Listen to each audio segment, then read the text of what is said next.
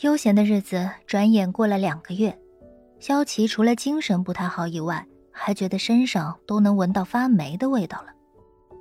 和南萧共用一个身体的事，也终于习惯了，慢慢理解了睁一只眼闭一只眼，眼不见为净的真谛。虽然各种穿不惯女装呢，踩不了高跟啊，顶着个素颜就出门之类的问题还是层出不穷，不过萧琪还是能忍则忍了。两个人在互通信息以及突然转变主控如何继续不让人怀疑的事上，也下了不少功夫。南萧始终在意有点方说的泄密后的惩罚，萧琪虽然对惩罚不以为然。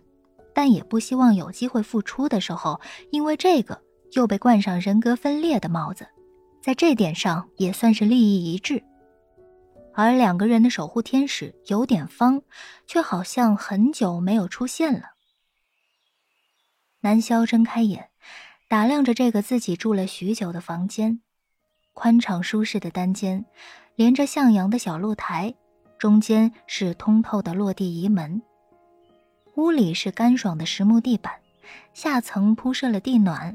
据说，即使是冬天，赤足在上亦能感觉到足够的温暖。单间的中央放着一张落地大床，右手边的位置则是一个小小的隔间，是萧琪单独的衣帽间。左手边则是两张单人沙发和一个木质台板，上面放着一台苹果一体机。萧琪平时没事儿会在这里上网休息。整个房间的布局风格很贴合萧琪的性格。南萧一开始以为是萧琪自己装修的，后来才发现收房时已是这种布局。今天南萧醒得很早，萧琪的意识似乎仍在沉睡，晨光透过薄薄的帘子抚上了他现在拥有的长长的睫毛。手指抚过鲜明的锁骨，顺着光洁的肌肤滑至后颈，美妙的触感竟然有着些许怀念的意味，仿佛沉睡在记忆深处的触动正被唤醒。起身伸了个懒腰，低头看看胸口的一抹春光。南萧始终克制着，没有去触碰萧琪划定的禁区。这件事情对于一个没什么恋爱经验的宅男来说，并不是件容易的事儿。目光扫开，望着帘子外隐隐约约的蓝天白云，南萧很快被露台中间的白色圆桌吸引，上面多了本有点眼熟的本子，但远远的又不能确定。南萧轻身跃下床，脚步轻点，拉开薄帘，划开移门。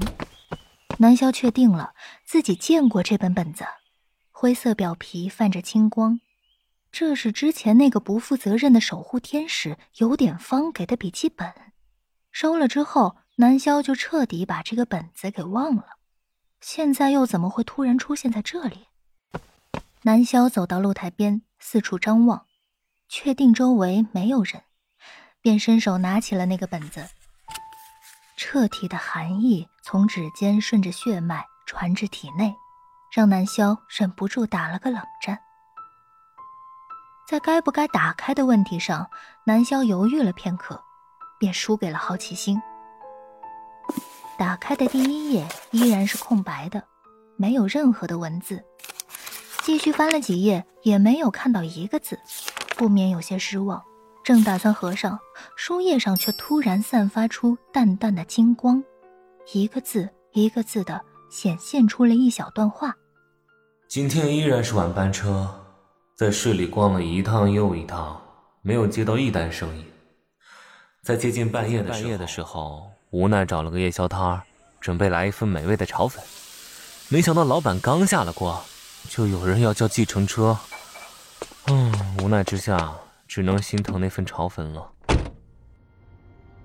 不过后来就一点都不心疼了，上来的是一个女孩，短发，很清爽，也很漂亮。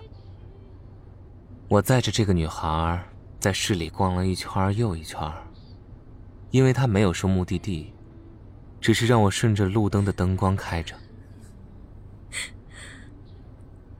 从后视镜中看去，他似乎在哭。南萧看得不明所以，这是……他想到之前有点方说的，这里面是他本来的生活，那之后呢？就这么没了？这比看漫画发现断更都要难受啊！他长长的叹了一口气，将本子好好的收了起来，放到了一个抽屉里。这是什么？萧琪的意识似乎也已经醒了过来，问道。南萧刚想回答，就被楼下传来的叫喊声打断了。萧琪，沈恩飞，来书房，快！